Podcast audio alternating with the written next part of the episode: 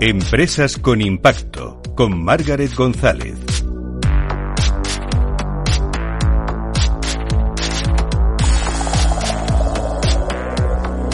Muy buenas tardes a todos. ¿Cómo estáis? Espero que hayáis tenido una semana estupenda. Ya sabéis, yo soy Margaret González y esto es Empresas con Impacto, un programa en el que estamos convencidos, bueno, no, en el que sabemos que es rentable, que es posible ser rentable y dejar huella positiva en el mundo. Y vamos a demostrártelo una semana más. ¿Te resuena? Pues vamos a ello.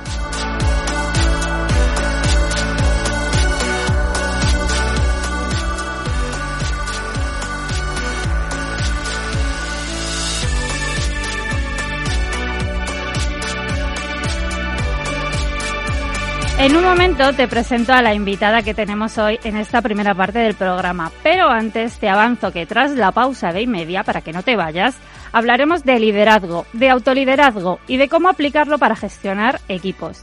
Y lo haremos con Thais Millanas, psicóloga experta en gestión de equipos y liderazgo.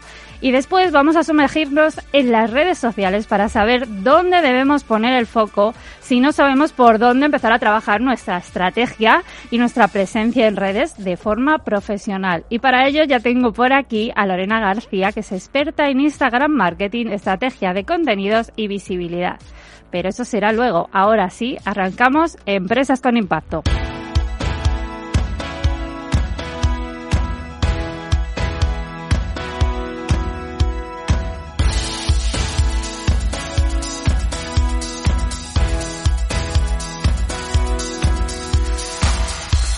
Hoy nos metemos de lleno a hablar de mujer, de igualdad en las empresas, y lo vamos a hacer de mano de una experta en el tema. Y cuando digo experta, digo experta con mayúsculas, os la presento. Hoy tenemos en Empresas con Impacto a Susana Camareno Benítez, presidenta de Mujeres en Igualdad. Susana además es abogada y experta en igualdad y diversidad. Fue portavoz en el Congreso de los Diputados de 2016 a 2019, donde fue ponente de las principales leyes en vigor en materia de igualdad. También fue responsable en esa época de muchas de las leyes, siendo secretaria de Estado de Servicios Sociales e Igualdad de 2014 a 2016. Actualmente, lejos de la vida política, se dedica a asesorar a empresas, administraciones y entidades en la implementación de políticas de igualdad y diversidad en sus organizaciones. Hola Susana, muchas gracias por estar aquí con nosotros. Encantada, Margaret. Gracias por la invitación. Muchas gracias. Oye, vamos a meternos en materia que seguro que aquí hay mucho de, lo que hablar. Cuéntanos un poquito para situarnos en qué punto estamos en materia de igualdad ahora mismo en las empresas. Salario, oportunidades, limitaciones de ese tristemente famoso techo de cristal. Cuéntanos. Bueno, pues es verdad que hemos avanzado muchísimo en los últimos años, no lo podemos negar. Eh, si echamos la vista atrás, vemos que las mujeres, eh, es el siglo pasado, pero no hace tantos años, necesitaban un permiso de sus primero padres, luego maridos, para poder abrir una cuenta corriente, ¿no? Hasta 1931, no han pasado ni 100 años, no podíamos votar. Eh, las mujeres nos hemos incorporado a la empresa, pero es verdad que las empresas no se han adaptado todavía a la incorporación de la mujer. Hemos entrado, pero ellas las empresas, las, la, forma de trabajar sigue estando eh, todavía ciertamente masculinizada. Y eso es el proceso que, nos toca seguir ahora y que nos toca, en lo que nos toca avanzar. Sigue habiendo, como dices, techo de cristal, pero también sigue habiendo suelo pegajoso. A las mujeres nos sigue costando más eh, entrar en la empresa, sobre todo en determinados sectores de actividad. Vemos la diferencia. Yo que me dedico, como decías ahora, a hacer planes de igualdad y a, eh, hacer de consultora a las empresas y acompañarles en, en los procesos de implementación de medidas de igualdad, vemos como al hacer los diagnósticos en empresas pues del sector de transportes, del sector de metal, del sector eh, determinados sectores y también de las tecnológicas, las mujeres no estamos, ¿no? En las tecnológicas hay una brecha brutal. Cuando son las em, empresas y, las profesiones del futuro, donde se cobra más, donde hay más salarios y también donde hay más futuro como, como trabajo. Em, por lo tanto, seguimos, nos sigue costando más llegar, nos sigue costando más promocionar dentro de las empresas, el techo de cristal del que hablabas, y nos sigue tener, seguimos teniendo la mochila de la conciliación porque la corresponsabilidad todavía no es una realidad. Sigue habiendo barreras, dificultades en la empresa y eso es en lo que hay que trabajar hemos mejorado, pero nos queda mucho camino por recorrer para esa igualdad real que dice la ley, ¿no? Ahora que lo nombras, hace unas semanas, te iba a preguntar eh, eh, luego, pero ya que lo has nombrado, hace unas semanas entrevistaba a Laura Baena, la fundadora del Club de Malas Madres, y evidentemente hablamos de, conciliación y como tú bien dices, pues es uno de esos suelos pegajosos. ¿Cómo trabajáis o cómo estás trabajando tú o desde la asociación este, e, este, en este sentido, en el tema de conciliación que tanto eh, nos frena? Aquí hay que trabajar en dos vertientes, tanto desde la asociación como, como, en mi faceta de consultora. Intento desde la asociación, ayudamos al empoderamiento de las mujeres, las ayudamos, las acompañamos a, recuperarse o volver al mercado laboral después de haber sido madres o cuando eh, no, han podido todavía incorporarse al mercado laboral, desde ayudarles a preparar un currículum, eh, incluso las fotos que tienen que presentar en los currículums, las entrevistas de trabajo, eh, formarlas. Pues hablabas antes que ibas a entrevistar eh, a responsables o, a profesionales de, las redes sociales. Es muy importante ahora cómo nos em, manejemos también en las redes sociales para determinados puestos de trabajo. En fin, las ayudamos en, todo lo que es eh, ayudarlas a formarse y, a sensibilizarse sobre este tema, ¿no? Pero eh, como, como consultora, sobre todo en las empresas, y cuando les ayudamos a las empresas a, realizar sus planes de igualdad, hay una parte elemental, que es la conciliación. La conciliación que tiene que ser, por una parte, que las empresas que también debería ser las administraciones ayuden a las empresas a poner en marcha medidas de conciliación. La flexibilidad horaria eh, está implementada en muchas empresas, pero tiene que ser una realidad. O hacemos más flexibles horarios que podemos entrar una hora más tarde para poder eh, dejar antes a los niños en el, en el colegio, o esto es eh, un problema, ¿no? Em, o podemos tener determinados horarios más adecuados, más armonizados con los horarios escolares, o al final esto es un peso que tenemos y que terminamos haciendo que las mujeres o reducimos nuestra jornada laboral o pedimos una excedencia para el cuidado de nuestros hijos y seguimos siendo nosotros. Cuando analizas los diagnósticos de las empresas te das cuenta que esto sigue estando todavía, es una mochila que seguimos llevando mayoritariamente a, las mujeres. ¿Y qué hacemos eh, como medida para ayudar, para sensibilizar? Pues intentar que los hombres se incorporen. Eh, cada uno que se organice como quieran en su casa, pero la corresponsabilidad, que los hombres asuman que son responsables de los cuidados eh, igual que sus parejas, es fundamental. Hasta que no haya corresponsabilidad no habrá igualdad, igual que hasta que no haya conciliación no habrá igualdad. Por lo tanto, estas son las medidas más importantes sobre las que tenemos que trabajar, o una de las medidas más importantes ayudemos a que los cuidados de verdad estén repartidos entre las dos partes de la, de la pareja. Oye, y desde Mujeres en Igualdad, eh, toda esta parte de la Agenda 2030, ¿no? Eh, eh, uno de los puntos es la elaboración y participación en programas de, cooperación y desarrollo en tema de igualdad, ¿no? ¿Os ha ayudado que esto haya entrado, que el tema de la igualdad por fin haya entrado como uno de los objetivos a desarrollo a alcanzar en las empresas? A nosotros como asociación nos ayuda eh, porque está en la agenda, todo lo que está en la agenda y que tenga visibilidad y cada vez se habla más de igualdad, cada vez eh, se hace más visible la necesidad. Eh, en la sociedad estaba o cada vez está más. En la política entró hace no muchos años. Eh, en las empresas está entrando con esta obligatoriedad y con esta imagen que tienen que tener las empresas, porque no solamente es una cuestión de, cumplir con la ley, sino también de imagen y de cuenta de resultados. ¿no? Al final nos ayuda a todos y, por supuesto, ayuda a las asociaciones que estamos ahí para ayudar, a su vez, a que la igualdad sea una realidad. Nosotros, al final, el tercer sector, el asociacionismo, lo que pretende es estar donde la administración no está, ¿no? llegar donde la administración no llega a acompañar a las administraciones a que, en este caso, a través de la sensibilización o a través de cursos, a través de, ayuda, a través de formación a las mujeres, pues lleguemos nosotras. No puede llegar una administración, no puede llegar un ministerio, no puede llegar una consejería, no puede llegar un ayuntamiento a cada una de las mujeres que vivan en su territorio, pero nosotras podemos ampliar las distintas asociaciones y que podemos llegar hasta ellas. Y eso es lo que estamos haciendo. Cuanto más en agenda esté, en la agenda 2020, en la agenda de las distintas administraciones, en la agenda, en la cabeza de, también de, las empresas, más es más fácil que llegue hasta, hasta el último rincón y que podamos de verdad ayudar a aquellas mujeres que todavía necesitan ayuda.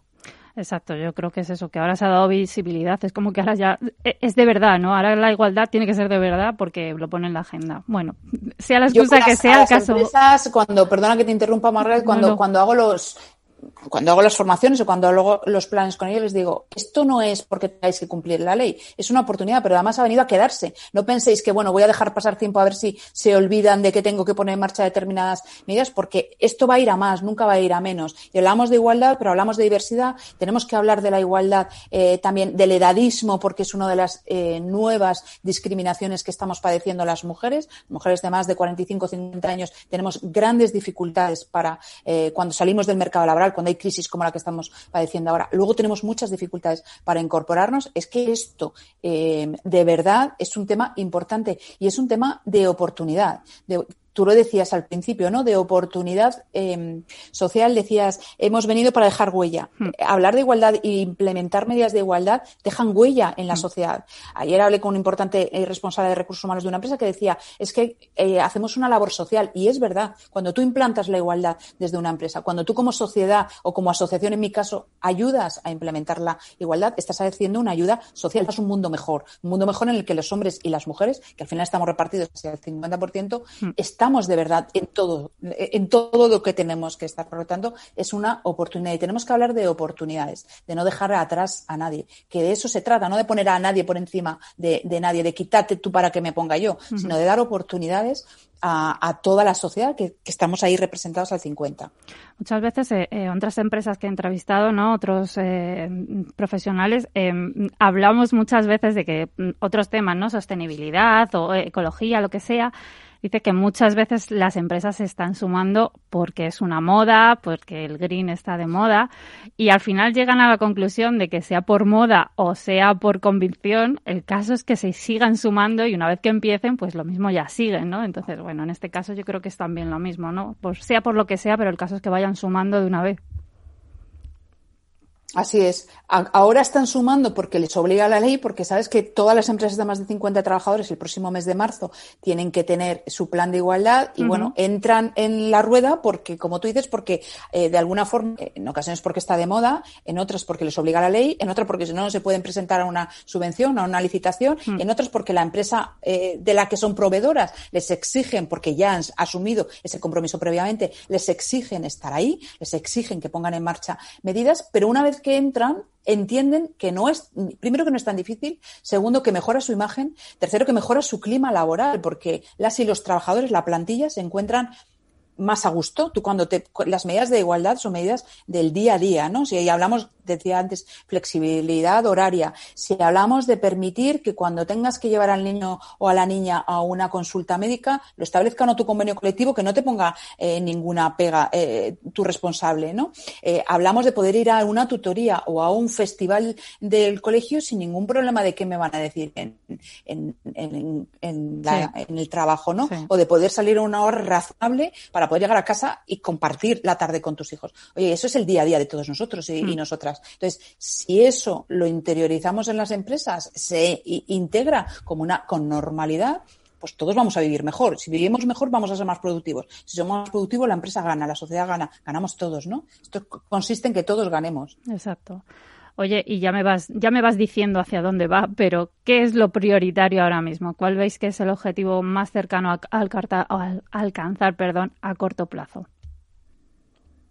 Yo creo que lo que hablamos al principio, al final los objetivos son los mismos. Uno, em, conseguir que de verdad haya, eh, eh, que las mujeres se integren, es decir, romper ese o terminar con ese suelo pegajoso que nos dificulta más a las mujeres entrar en la empresa. Si nos vamos a los datos de desempleo y más cuando volvemos a situaciones de crisis, las crisis siempre tienen cara de mujer, ¿no? Siempre las más hmm. perjudicadas porque si estamos en sectores productivos más complicados, menos remunerados, pero también más complicados y que antes nos expulsan del mercado laboral. Entonces, conseguir que estemos en el mercado laboral, que lleguemos que podamos permanecer, que no seamos nosotras mismas las que por por dificultarnos la conciliación, tengamos que elegir entre ser madres y, estar en el mercado laboral, que parece que esto ya debería estar pasado, pero seguimos estando ahí, ¿eh? seguimos siendo nosotras las que renunciamos. es que cobro poco entre pagar la guardería y, trabajar, pues casi me quedo con eh, em, mi bebé en casa porque no me compensa ir a trabajar. Es que eso no podemos continuar permitiéndolo. Pues oye, que, que si la universidad si la educación primaria y secundaria es gratuita y el bachillerato, es que también tiene que ser gratuita la educación de 0 a 3. Es que nos tienen que facilitar a las madres poder trabajar, que no puede haber un antes y un después. Te lo diría Laura, no puede haber un antes y un después em, eh, de ser madre, ¿no? En, en, el tema laboral. Entonces, esa es una materia vital para las mujeres. Poder entrar, poder permanecer y, por supuesto, promocionar, hacer carrera. No puede ser que sigamos teniendo esos techos de cristal. No puede ser que cuando miremos las empresas, mayoritariamente sean hombres los que están en, en la cúspide. Nosotros, si nos quedamos en un mando intermedio, ya te, tenemos que estar agradecidas. No, no nos pongamos trabas en nosotras, pero tampoco permitamos que sigan siendo, que, que los jefes sigan siendo hombres y nosotras nos quedemos en una jefatura intermedia. No, porque estamos igual de preparadas, porque de la universidad salimos más mujeres eh, que hombres y porque estamos ahí para, para seguir avanzando y llegar a lo más alto, porque damos una mirada diferente, trabajamos de una forma diferente, porque mm. la diversidad en las empresas es vital para que gane también eh, la empresa. Entonces, esas son las tres barreras que estaban, que están y que, que, por las que tenemos que seguir peleando, por llegar, por permanecer y por ascender, ¿no? Sobre todo porque en el momento en el que somos madres, ellos son padres. Entonces, en algún momento. Pero eso no se acuerdan. Claro, no pero. Acuerdan. Parece que, que, que, seguimos, ¿no? Si coincidirás que en, lo que, en las entrevistas que has hecho, que, que la, la mochila, que yo digo de la conciliación, sigue estando en nuestras espaldas. Absolutamente, pero por eso me refiero, o sea, que, que no todo son políticas para, eh, por lo menos eh, así lo, lo, estoy entendiendo, para que nosotras podamos seguir trabajando y criando a nuestros hijos, sino para que ellos, de una vez también, claro. primero sean conscientes claro. ellos, para que también claro. lo exijan, y luego para que muchas empresas también vean normales, pues eso, que ellos se reduzcan la jornada, que ellos sean los que les lleven a vacunarles, etcétera, etcétera, claro. Es que, es que eh, cuando hablamos, por ejemplo, cuando llegamos a una empresa y le planteamos como consultora en este caso, eh, tienes que hacer un plan de igualdad y me dices que mi empresa está masculinizada, ¿no? Si es que está, eh, el plan de igualdad, las medidas de igualdad que tú pongas en la en la empresa, igual que las que pongas en otros aspectos de la sociedad, son para hombres y para mujeres. Es que, como decíamos, la, la flexibilidad es para que la cojan ellas y ellos, que son ellos también los que tienen que llevar al niño al colegio. Eh, las, por eso es tan importante la concienciación y la sensibilización, ¿no? Las medidas de, de reducción de, de jornada o, o, de tiempos, o sea, que, que, no tengamos dos horas, que haya jornadas más, más seguidas en la empresa, ¿no? Más continuadas y que no tengamos que hacer dos horas de parón al mediodía y así llegamos antes y estamos con nuestros hijos, es para ellos y para ellas. Todas las medidas que se ponen en marcha eh, en los planes de igualdad, por ejemplo, en las medidas de igualdad que ponen en marcha la empresa, es para ellos y para ellas. Sí, para, eh, a la guardería o al, o al, médico le tiene que llevar ella o él, quien sea, o me da igual, la, las dos partes de la pareja. Eh, a las, a las eh, tutorías tendrán que ir padres, madres o, o, ¿sabes? Las dos partes. Hmm. No tenemos que diferenciar, pero para eso hay una labor de, de, sensibilización en paralelo. Porque la conciliación se estableció al principio como les vamos a dar un ratito a las mujeres para que puedan ir a la peluquería, que puedan descansar, puedan leer un libro o pintarse las uñas. Es que de esto no va. Pues es que la conciliación no va de esto. La conciliación o va acompañada de la corresponsabilidad o no hacemos nada. La conciliación es que nos permita a hombres y a mujeres compatibilizar hasta que no entendamos que esto es que nos permitan a hombres y mujeres compatibilizar y no tener que elegir entre ser fa tener familia o no tenerla, no, no avanzamos. Pero esto es que, que, lo interioricemos nosotras y que lo interioricen ellos. Yo no quiero un ratito para mí. Yo quiero que, que, todo esto esté repartido. El, luego, como nos organicemos en las casas, solo faltaba, no lo vamos a legislar, ¿no? No lo vamos a, a definir. Cada uno que diga quién, quién, quién, le toca el baño, quién le toca la cena. Pero que estemos mm, hombres y mujeres implicados en los cuidados. Hasta que esto no sea una realidad, no hay conciliación que valga, ¿no? Exacto. Oye, Susana, que no quiero que se me vaya el tiempo sin preguntarte. La semana pasada fue el Día por la Violencia de Género. Eh, ¿Qué están haciendo o qué pueden hacer las empresas para ayudar a estas víctimas de violencia de género? Pues mira, a pesar de que es una medida voluntaria dentro de lo que hablamos de planes de igualdad, prácticamente todas las empresas lo aceptan y yo en todos los planes que hago les coloco un procedimiento, un protocolo eh, para el caso de que tengan una víctima. ¿Por qué? Porque necesitamos sensibilizar a las empresas de que esto puede ocurrir, que son tantas las víctimas por desgracia. Eh, vemos en la punta del iceberg cuando hablamos de las 37 mujeres asesinadas en lo que llevamos de año, ¿no? O los uh -huh. cinco menores. O... Eso es la punta del iceberg, pero hay miles y miles de mujeres que están en su casa sufriéndolo y que tienen un trabajo y que llegan al trabajo y que en un momento pueden encontrarse que tienen que ir a presentar una denuncia o que tienen que ir a un psicólogo, que tienen que ir a un punto de encuentro, que tienen que ir a las a la herramienta, al instrumento, al, lugar que sea para, para, ayudarse o que tienen que cambiar eh, de puesto de trabajo cuando son empresas que tienen distintos centros por seguridad, por su propia seguridad. Todo eso lo plasmamos en un protocolo que recoge si te encuentras con una mujer, aparte de intentar que las empresas contraten a este tipo de víctimas, ¿no? Y en esas empresas sensibilizadas por la violencia. Pero además que tengan un procedimiento de decir, si una mujer te dice estoy en esta situación, tú como empresa tienes que acompañarla, tienes que facilitarle. No puedes ponerle un pero en que llegue tarde, en que tenga que pedirse o una hora o que tenga que, eh, o facilítale un cambio de centro de trabajo si tiene que ir a la población de al lado, cuando tú tienes un centro de trabajo en la población de al lado, porque tiene que desaparecer, tiene que proteger su integridad, ¿no? su seguridad. Entonces, todo esto lo, incorporamos como procedimiento o protocolo, eh, llámese como quiera, dentro de, los planes de igualdad y las empresas, y luego damos, lo incorporamos en la formación, que es tan importante, insisto, mm, recoger procedimientos o recoger medidas como formar a la plantilla, que no dejan de ser hombres y mujeres que, que, luego van por la sociedad, que, que, estamos ahí, eh, para que entiendan que es violencia de género, porque es que hay gente que ni siquiera entiende de qué estamos hablando, ¿no? Y confunden lo que es violencia de género con lo que es violencia doméstica. Es que si no se entiende el, de dónde viene, no se entiende el qué significa. Eh, bueno, si tenemos en cuenta que hay gente que, que piensa que no hay violencia de género también, pues ahí tenemos mucha labor de educación también, claro. Claro, es que eh, yo creo que, ha habido una distorsión durante, durante, sobre todo especialmente en los últimos tiempos, eh, que se intenta confundir todo, ¿no? Yo creo que hay que dejar claro, violencia de género es la violencia que padecemos las mujeres por el hecho de serlo, ¿no? La maté porque era mía. Es tan fácil como explicar esa frase. Mm. O sea, aquellos hombres restos de machismo que quedan en la sociedad matan a sus mujeres en el momento en que no las pueden dominar, controlar y que ellas deciden que no van a seguir soportando determinados malos tratos. Y entonces, como era mía, pues me la cargo, la mato. O, o la maltrato durante el tiempo que me dé la gana. Eso es violencia de género no otra, no hay otra razón. Eh, no es que un día vengo borracho y, en una bronca eh, le pego una bofetada. Es que eso no es. La violencia de género es el, machismo, esos restos de machismo que quedan, que las consideran, que nos consideran a las mujeres de su propiedad. Por eso hago con, ella lo que quiero y a partir de ahí pasan las cosas que pasan. Y eso es lo que tiene que entender la gente y eso es la formación, la sensibilización, la educación que todavía queda de los más pequeños de enseñarles a convivir en igualdad y a comportarse en igualdad a nuestros adolescentes, que ha habido un retroceso eh, en, en, su concepto de igualdad y por eso están los controles permanentes, ¿no? Controlo el móvil, controlo con quién vas, qué te pones, en tu entorno, las entradas y salidas. Todo eso es en lo que hay que trabajar en la formación, pero a nivel sociedad y a nivel empresas hay que incorporarlo. O sea, la empresa es, hace un bien social, ¿no? Como hacéis vosotros a través de, de la radio, que estáis haciendo un bien social porque estáis intentando trasladar que, de qué estamos hablando. Porque al final, si no hay mucha confusión sobre, sobre algunos temas. Y, cuando la igualdad lleva a, politizarse tanto, a extremarse tanto, a, a, manipularse tanto, eh, se confunde. Y eso hace mucho daño para el fondo, ¿no? Hace mucho daño para los que nos creemos esto de verdad. Susana, se nos acaba el tiempo. Muchísimas gracias, muchísimas gracias por, por, el trabajo que hacéis desde la asociación, desde tu trabajo, porque bueno, todavía os queda mucha, mucho trabajo por hacer.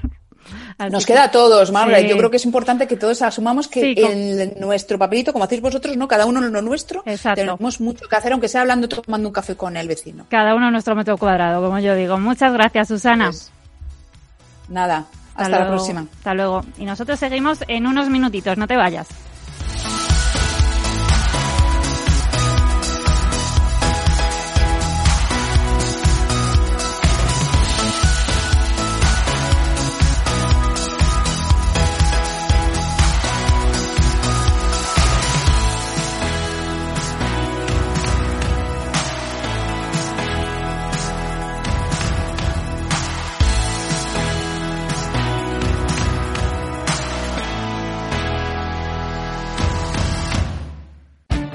Esto te estás perdiendo si no escuchas a Rocío Arbiza en Mercado Abierto.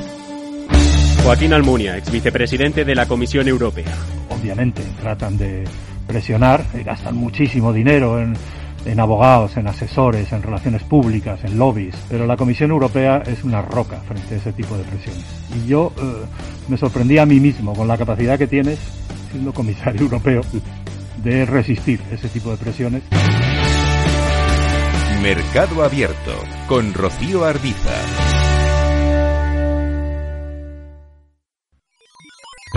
Los robots escuchamos Capital Radio. Es la radio más innovadora. Oímos a Saragot, con Luis Vicente Muñoz. Ahí le has dado. Esto es Capital Radio. Di que nos escuchas.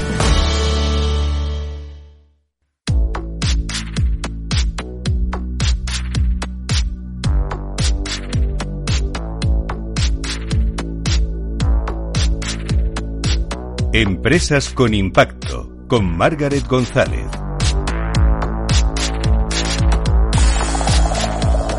Arrancamos esta segunda parte del programa y como se adelantaba al inicio, lo hacemos hablando de liderazgo, autoliderazgo y cómo aplicarlo para gestionar equipos. Y para ello tenemos aquí a la psicóloga especializada en gestión de equipos y liderazgo, Thais Mitjanas. Hola Thais. Hola, ¿qué tal? Hola, vamos a ello. Muchas gracias por venirte un ratito con nosotros. Vamos a hablar eh, de liderar, pero yo creo que tú me vas a contar primero que para liderar, mm, rectifícame si me equivoco, hace falta primero aprender a autoliderarse, ¿verdad? Pues sí, exactamente, ¿no? Cuando queremos liderar a otras personas, primero tenemos que sabernos guiarnos a nosotros mismos, ¿no? Eh, tenemos que ser creativos a la hora de buscar soluciones y, si no nos lo aplicamos a nosotros va a ser muy difícil, pero aplicar a los demás. Entonces, yo creo que para autoliderarse necesitamos conocernos, identificar nuestras fuerzas, nuestras debilidades, saber lo que nos frena, lo que nos debilita, lo que nos impulsa para hacer lo mismo con los demás y poder ayudarles. Qué importante el autoconocimiento, ¿no? En esta parte. Sí, sí, totalmente, totalmente. Hay que conocerse para, para poder ayudar a los demás, sí. Oye, y como me imagino que forma parte, ¿qué papel juega una buena autoestima para poder gestionar bien a tu equipo? Porque si me imagino que si, si no te tienes bien trabajadito tú mismo, difícilmente vas a poder guiar a los demás. Cuéntanos un poco cómo pueden hacerlo. Sí, exactamente. La autoestima es muy importante porque cuando uno tiene autoestima, uno tiene seguridad en sí mismo, ¿no? Uno puede tomar decisiones eh, echando toda la carne en el asador, ¿no? Aunque te puedes equivocar como todos, pero con la seguridad de que quiero ir por ahí, voy a ir por ahí y, lo voy a intentar, ¿no? Entonces, si tú no confías en ti, si tú no estás con esa seguridad, pues no, no, no vas a poder eh, pasar a la acción, ¿no? Que realmente es cuando se empiezan a dar los resultados. Luego, el arriesgar, ¿no? Mm, para tener esa valentía, esas ganas de arriesgar y de tomar caminos diferentes, tienes que confiar en ti, tienes que, que tener una buena autoestima, tienes que, pensar que vas a conseguir hacerlo. Y, todo eso es lo que te va a hacer pasar a la acción y, avanzar. Así que la autoestima, tal como dices, sí, tiene un papel muy importante. Exacto. Oye, ¿y nos podrías dar algunos consejos para quien nos escuche, estos empresarios, empresarias que pues tienen que gestionar un equipo más o menos grande de personas, cómo pueden empezar a, autoliderarse y aplicar también ese, ese liderazgo en su equipo? ¿Por dónde empiezan? Yo creo que, como siempre, como decíamos antes, hay que empezar por uno mismo, ¿no? Hay que empezar para autoliderarse y para empezar a autoliderarse por uno mismo hay que empezar por el autoconocimiento. Tú tienes que saber quién eres tú, ¿no? Conocerte a ti mismo. Tienes que saber descifrar eh, tus puntos fuertes, tus puntos débiles, eh, qué se te da bien, qué no se te da tan bien, eh, en qué puedes mejorar, qué tienes que mejorar, qué te tienes que enfocar. Eh, si nosotros nos conocemos así, también es mucho más fácil que nos enfoquemos bien y, tiremos adelante y vayamos consiguiendo lo que, lo que conseguimos, ¿no? Lo que queremos conseguir, perdón. Entonces, conocerse para mí es el primer, el primer punto muy importante. Y oye, eh, para quien pueda leer entre líneas, eh, cuando hablamos de autoconocimiento, de conocerse a uno mismo, no estamos hablando de que compren libros de autoayuda, ni tampoco irnos al extremo opuesto de eh, hay que ir a terapia sí o sí, aunque yo lo recomiendo mm, siempre. ¿Por dónde pueden empezar esa parte de autoconocerse? Eh, yo creo que sobre todo también aquí mucho entra en juego la parte de gestión emocional, ¿no? Aprender a gestionarnos esas emociones que siempre las dejamos un poquito de lado y, y son un pilar básico para mí. Totalmente. La gestión emocional para mí es otro de los puntos del autoliderarse, ¿no? El gestionar las propias emociones, porque mm, las emociones nos protegen sirven para protegernos, entonces hay emociones positivas y hay emociones negativas. Tenemos que saber gestionarlas porque todos tenemos emociones negativas ¿no? a lo largo del día y, podemos equivocarnos a la hora de gestionarlas, podemos tener malas reacciones, podemos ser impulsivos, podemos contestar de una manera que no, que no toca, ¿no? Entonces hay que saber gestionar las emociones, hay que saber cuándo es el momento de esto me ha molestado, pero callo, no respondo lo primero que se me pasa por la cabeza. Te muerdes la lengua. Cuento 10, o lo digo mañana, ¿no? y, y eso es básicamente gestión de emociones para tener una buena relación también con uno mismo, pero con los demás, para poder también, además, interpretar las emociones que tienen los otros, ¿no? Si tú no sabes ni interpretar las tuyas, difícil va a ser que puedas interpretar las de las demás. O sea que el control de las emociones es muy importante porque eso nos va a permitir comunicarnos mejor con los demás, relacionarnos mejor y, eh, por supuesto, liderar mejor. ¿Y qué beneficios podemos tener en nuestro equipo si sabemos llevar una buena gestión de nuestro equipo? O sea, mm, beneficios así, tangibles, eh, prácticamente desde el primer día. Una buena gestión del equipo pues puede, puede hacer que el equipo eh, esté más cohesionado, esté más feliz. ¿Y eso qué implica? Eh, hay estudios que demuestran que la felicidad y el rendimiento van ligamente de la mano. O sea que si tú estás en un trabajo en el que estás disfrutando, rindes el doble. Eh, bueno, hay estudios que, que, dicen que hay muchas menos bajas en personas que están contentas en el trabajo.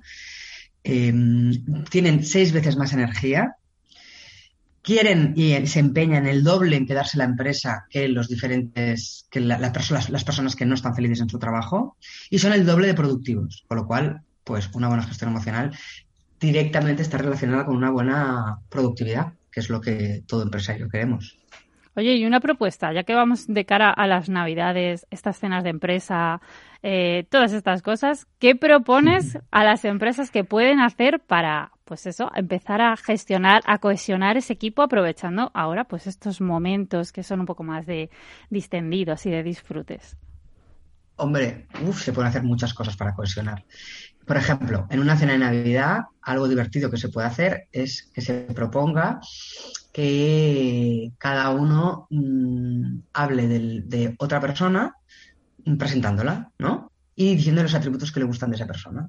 Todo cosas buenas, ¿no? saque lo mejor del otro y el otro se sorprenda. Por eso, todo cosas buenas, ¿no? Y se vaya a casa muy contento, claro. Vale, vale. No vale criticar, no vale aprovechar para criticar. No, no, no, siempre positivo y siempre constructivo, siempre, en plan. Pues mira, María, la chica del departamento de al lado, no la conozco mucho, pero me encanta porque siempre que me la encuentro en el ascensor está con una sonrisa en la cara y, además me encanta el estilazo que tiene y siempre que le he pedido algo, pues me ha respondido súper, súper bien, yo qué sé. ¿Sabes? Cosas de estas. Eso cohesiona el equipo. Siempre las Siempre en positivo todo, siempre. Entonces, en las cenas de Navidad se pueden hacer, además del típico amigo invisible, se pueden hacer juegos de estos. O, por ejemplo, también em, explicar algo de ti que nadie sepa. Eso también es divertido, ¿no? En plan, pues mira, estoy en Barcelona, pero soy de Madrid. Ja, ja, ja, ja, ja, ¿no? Entonces, ejemplos de estos chorras, pero que, que, te hacen reír. La risa cohesiona. Si tú te ríes con tu equipo, si tú te lo pasas bien, si tú eres feliz, es lo que explicábamos antes, eso hace cohesión y eso hace tener ganas de ir a trabajar al día siguiente y al día siguiente comentas, oh, ayer qué divertido y tienes mucho ganado. O sea, va muy relacionado. Qué guay. Oye, y ya que estamos, eh, cuéntame un poquito, algo si tienes alguna anécdota de algo que te haya pasado a ti gestionando equipo, algo muy rapidito. Anécdota, uff, me pasan millones, millones de cosas. Espera que me pillas, me pillas ahora en blanco. ¿Tipo qué? ¿Tipo alguna gestión? Tipo tus fiestas que me las conozco yo. Tipo tus fiestas que me las conozco yo. Buah, mis fiestas, mis fiestas, mira, pues mira, os voy a explicar. Tú este cohesionas, tú cohesionas muy bien de fiesta. Hicimos un encuentro de equipo, éramos 130 personas, hicimos muchas mm, dinámicas de formación, pero hicimos muchas dinámicas de, mm, de cohesión y fue muy divertido. El equipo acabó súper motivado el domingo, nadie se quería ir. Luego todo el mundo volviendo a casa. Venía gente de Malta, de Milán, de Nueva York, a Barcelona, que yo soy de Barcelona, y de todos lados de España, de Galicia, de todos lados. Pues luego todas las vueltas de viaje en los, en los aviones, en, los, en el tren, en el coche, eran todos, todas caras tristes, así en plan, no quiero irme. O sea, brutal, fin de semana. ¿Y qué hicimos? Pues muchas dinámicas. Por ejemplo, hicimos una muy divertida que era para romper el hielo, que era nada más llegar, ¿no? Habíamos llegado, mucha gente no se conocía, pues empezamos a hacer una dinámica un poco así chorra, pero que funcionó muy bien, que es, venga, levantarnos, ir paseando por la sala y vamos a hacer el perro. Entonces todo el mundo, guau, guau, guau, ahora vamos a hacer el loro. Y todo el mundo imitaba a los animales, ¿no? Y acabamos haciendo la oruga. Y bueno, claro, fue muy divertido. Imagínate, 130 personas tiradas en el suelo haciendo la oruga. Bueno, las fotos y los vídeos de ese momentazo fueron brutales. Y luego formación de, contenido, ¿no? Un poco ir variando formación de contenido con, con, con formación más de cohesión y de más de, conocerse, de expresarse y estuvo muy bien, muy bien, muy bien. La verdad es que el equipo quedó súper feliz y con unas ganas de tirar adelante y, ser mucho más productivos, evidentemente. Me quedo, con, me quedo con la idea de, la oruga, Tais, que no, se nos acaba el tiempo, así que ahí nos quedamos que haga todo el mundo la oruga. Muchas gracias y bueno, ya sabéis todos que si tenéis alguna duda, aquí tenéis el mail del programa, empresasconimpacto, arroba capitalradio.es. Muchas gracias, Tais. Muchas gracias, un placer. Adiós.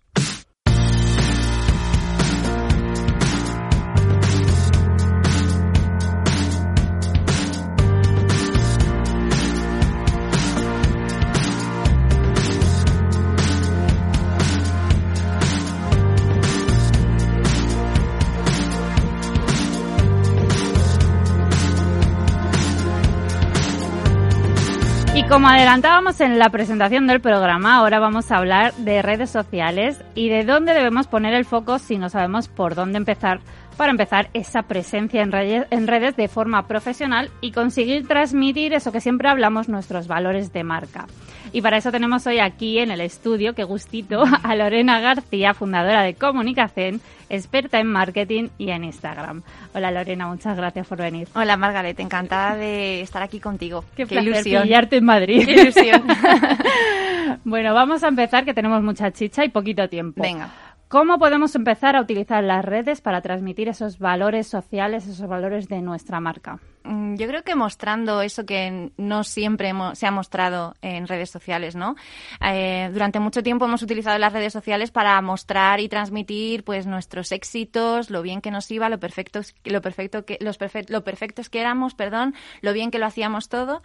Pero en realidad, cada vez más, además es que los consumidores lo reclaman, necesitamos marcas más humanas, marcas que nos cuenten más, oye, cómo es su proceso de producción, dónde producen, dónde fabrican, eh, cuáles son, quiénes son sus trabajadores, qué éticas eh, están siguiendo y, y, al final eso es lo que está conectando más con, con los clientes, ¿no? Eh, yo creo que como consumidores cada vez queremos consumir eh, con marcas que tengan con las que tengamos valores en común. Y eso si no lo enseñamos pues no, no vamos a ser capaces de transmitirlo. Así que eh, desde yo que sé se me ocurren marcas de cerveza por ejemplo que lo que han hecho ha sido ir mostrando su fábrica de dónde sacan su materia prima cómo fabrican su cerveza en España cómo lo cómo entrevistando a sus trabajadores no y a partir de ahí se empiezan a crear vínculos emocionales porque es lo que tienen los valores que ahí va yo a las emociones. Claro. es que sin las emociones volvemos a lo mismo siempre está eh, eh, en todo, tantos años empeñándose en quitarla de, todo y ahora vemos que es que es el eje de absolutamente todo. Sí, sí. El marketing durante muchos años, sobre todo el marketing digital, ha sido como una especie de campo de batalla, hmm. ¿sabes? Y ya sabes que en el amor y en la guerra todo vale. Entonces todo el mundo se pensaba que en redes sociales, por ser redes sociales, pues todo valía, ¿no?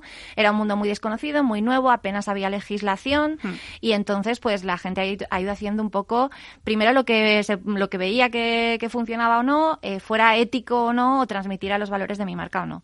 Y no, ahora de un tiempo a esta parte, obviamente las redes sociales ya forman parte de nuestro día a día, el mercado ha madurado muchísimo, el cliente ya no se cree cualquier cosa, que eso también está muy bien. Hmm.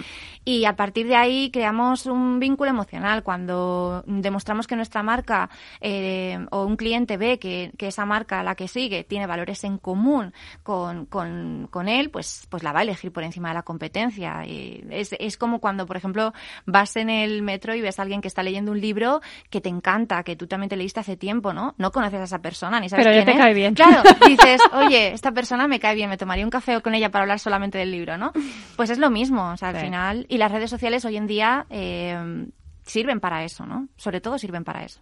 Yo siempre digo que las redes, eh, igual que cualquier otro canal de comunicación, está para eso, mm. para comunicarse. Y comunicarse no es informar, no es lo que hace un informativo aquí en la radio, sino que es bidireccional. Es decir, esperamos esa respuesta del otro lado, de la forma que ellos quieran, pero esa respuesta. Oye, ¿por dónde pueden empezar? ¿Cómo pueden hacerlo? Bueno, yo creo que sobre todo eh, entendiendo que no tienen que hacerlo todo a la vez, que eso es así. O sea, si igual que cuando, por ejemplo, tú no has tenido yo que sé, igual que por ejemplo las aerolíneas, ¿no? Que quieren reducir la huella de carbono o las empresas de moda que quieren empezar a eh, producir más sostenible, pues para no contaminar los ríos, para no eh, producir en países donde, donde los trabajadores estén medio esclavizados, ¿no? Obviamente no se puede hacer todo a la vez y en redes sociales pasa lo mismo, no tenemos que ir haciéndolo todo a la vez, pero sí que yo me marcaría como objetivos a lo mejor a eh, cada seis meses de decir, bueno, en estos seis meses, ¿qué es lo que voy a transmitir con respecto a mis valores. Igual que tú planteas qué productos vas a lanzar o planteas qué, contenidos vas a hacer, de, pues que eso, que pongan en valor lo que tú sabes hacer, en lo que tú eres bueno, en lo que tu empresa es buena, pues también pensar eh, qué contenidos voy a hacer para eh, transmitir esto que yo hago, ¿no? Pues para, si soy una empresa que lo hace todo eh, con ingredientes súper ecológicos y de proximidad y, y, tal, pues jolín, que eso se vea reflejado. Entonces, yo creo que por donde tienen que empezar es empezar a, a contar los valores como si fueran un eje de contenido más, ¿no? está mi producto, mi servicio, está en lo que yo puedo ayudar a mi cliente, está en lo que yo soy bueno, mis años de experiencia, pero también están esta parte de, valores y de ética que también el público necesita saber para elegirme a mí por encima de mi, por encima de mi competencia, ¿no? Y al final yo creo que son esas marcas las que sepan transmitir eso, la que, las que tengan los valores como una, un eje importante de su contenido en redes, las que se vayan eh, a quedar, ¿no? Las que mm, permanezcan. Se diferencien eh, también, porque al final es diferenciarse. Total, totalmente en un mundo en el que, em, pues eso, en el que ya, ya, está, ya se ve que está cambiando, ya se ve que no, no todo vale, que la gente ya no se cree lo perfecto que es, que cada vez se ve, se valora. El postureo. Efectivamente, o sea, el postureo ha pasado de ser algo que queríamos hacer todos a algo de, uff, no voy a hacer esto porque sí es mucho postureo, ¿no?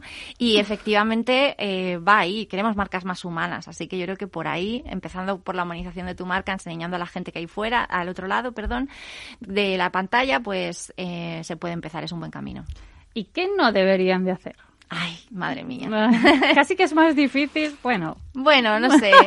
A ver, a mí se me ocurre, por ejemplo, sobre todo, creo que lo que no deberían por un lado es aparentar algo que no son, ¿no? Hemos hablado antes de que no se pueden hacer todos los cambios a la vez y obviamente, por ejemplo, una, aerolínea no puede eh, de repente eh, sustituir a todos sus aviones súper contaminantes y poner una flota totalmente nueva de aviones que prácticamente no contaminen, ¿no? Pero sí que pueden empezar a ir dando pasos y las aerolíneas, pongo el ejemplo porque lo hacen bastante bien, empiezan a dar pasitos poco a poco y dicen, oye, a partir de aquí a tal año queremos reducir un tanto por ciento estas eh, transmisiones, además un importe de tu billete va a ir destinado a nuestro proyecto de sostenibilidad, pa, entonces sabes que esa empresa no es 100% sostenible, pero tampoco lo aparenta, ¿no? Eh, hemos visto muchos casos escandalosos de marcas, pues lo que hablábamos de que está de moda el green, ¿no? Al principio Ahí del programa. Iba a ir yo, exactamente, que hay muchas marcas que se simplemente se suman, Exacto. Que se están sumando, y hay veces que, que por suerte, muchos de, de esos casos se suman y luego siguen y de verdad empiezan a aportar. O aunque lo hagan una vez, pero lo hacen de verdad y, y, tiene cierto impacto, hmm. pero hay otras que es ese lavado de cara, que es súper, mm, es postureo, ¿no? Por bajarlo al lenguaje redes, es postureo y que yo creo que eso mm, les va a hacer mucho, mucho daño. Claro, el, greenwashing al final, el, aparentar que tu marca es más ecológica de lo que es, o el sacar una colección cápsula súper fabricada con algodón ecológico y luego seguir produciendo en Bangladesh, al final lo que genera es una especie de incoherencia de cara al, cliente, ¿no? y un poco llamarnos tontos. O total, Entonces, claro, es lo que decíamos. Yo creo que ahora ya no es el cliente tiene la razón, sino que el cliente no es tonto. Exacto, exacto. yo no soy tonto, efectivamente. Totalmente es así, o sea, y sobre todo creo que es súper importante eso, porque cuando intentamos, es mucho mejor que tú vayas dando poquitos pasos para mejorar tu empresa a ese nivel, que lógicamente, eh, lo que hemos dicho, ¿no? Entre todo lo que ha cambiado el digital y todo, pues al final has estado ahí adaptándote y ahora ya es cuando te estás poniendo con los valores. Genial. Es mucho mejor ir contando qué pasos vas dando, aunque sean poquitos pasos, que intentar decir que ahora eres la empresa más ecológica y más maravillosa del mundo y no lo seas, porque eso te va a conllevar si, si el cliente o si, eso, si, se, si se hace evidente esa incoherencia en una crisis de reputación y eso va a ser mucho peor. Apañarlo luego. Claro, o sea, es que al final nos vamos a meter, salimos de Málaga y nos metemos en Malagón, ¿no? Entonces, yo lo que les, les aconsejaría a, a, los, a las empresas que que obviamente no se puede hacer toda la vez y eso el cliente lo entiende. El cliente entiende que una marca que tiene toda su producción fuera o que produce o que es una marca de fast fashion, pues no va a ir de un día para otro al slow fashion, pero ir, ir, ir, enseñando esos, esos pequeños pasos, eh, pues también eh, crea vínculo, ¿no? Y al final yo creo que eso es lo, lo principal que no deben hacer es aparentar algo que no son también es, bueno, es lo que yo digo siempre y sé que sé que estamos de acuerdo. O sea, es eh, todo depende de cómo lo comuniques. O sea, si tú empiezas a comunicar y, y, comunicas de verdad que vas a intentar empezar a dar pasos y, y, todo esto, pues se va a entender mucho más que si no, pues eso, si intentas sumarte a, a una cadena que luego, pues, mm, se va por el váter. Tal cual. por hacerlo literal. Totalmente. Oye, eh, para los que no han empezado a hacer este tipo de acciones, eh, yo sé que es una pregunta o es una excusa que tienen muchas veces. Yo no tengo tiempo. yo no tengo tiempo para redes sociales. Esto que supone, eh, yo siempre digo en comunicación, vuelvo con lo mismo, que la comunicación es tiempo o dinero, no hay más. Hay que hacerla sí o sí. Pero ¿cuánto tiempo más o menos deben invertir para empezar a, a posicionar su marca ¿no? en ese nuevo sector, en esa nueva Mm, valores, ética en la que quieren posicionarse. A nivel de tiempo no hay una contabilidad. Lo ideal sería que le pudieran dedicar el máximo tiempo que pudieran, ¿no? Pero yo entiendo también eh, que, sobre todo si se trata de el gran tejido empresarial de este país, que son los, las pymes y los autónomos, pues que a lo mejor no van a tener tanto tiempo como para eso, ¿no? Pero yo creo que al final hacer un poquito cada día, igual que le dedicas tiempo a la contabilidad, a la atención al cliente, a revisar el mail, pues también dedicarle un poquito de tiempo a pensar un poco más eh, qué vas a transmitir de estos valores en tus redes sociales, ¿no? Y a veces algo tan simple como grabar medio vídeo explicando que el pack que tú utilizas es, sostenible, reciclable o lo que sea, o reciclado, pues ya estás eh, transmitiendo algo que seguramente tu competencia no está haciendo. Entonces, creo que hay veces que son pequeños gestos. Yo siempre, yo creo más en las redes sociales que en vez de intentar hacer campañas súper costosas y, explosivas que duran dos días y al día siguiente ya se han olvidado, han olvidado, intentar hacer acciones pequeñitas que poco a poco van sumando. O sea, si a mí una marca gota a gota, día a día, me está empezando a contar cositas de su, de sus pues eso, de sus valores y de su ética, pues lógicamente yo voy a terminar enamorada de esa marca porque día a día me está demostrando, como cuando ligamos con un, chico, una chica, ¿no? Pues día a día te está demostrando a esa persona que le importas, pues es lo mismo, es contarle al cliente que le importamos y que también nos importa el entorno en el que vivimos y nuestro mercado y que queremos hacer de este sitio, que es el mundo, pues un lugar, mejor. Exacto. Muchas gracias, Lorena. Se nos acaba el tiempo, pues pásate por aquí. Gracias a ti, Margaret. Un placer. Hasta luego. Y hasta aquí hemos llegado por hoy. Gracias por estar al otro lado y escucharnos una semana más. Gracias a Miki, mi técnico de hoy, que siempre me ayuda. Y bueno, ya sabes, nos escuchamos la semana que viene. Eh, y si nos escuchas desde el podcast, nos escuchas cuando tú quieras. Ya sabes, lo importante es que nos escuchemos. Y como siempre, me encuentras también en redes sociales, como hemos hablado, y en mi web canalinicia.com hablando de comunicación. ¡Feliz semana!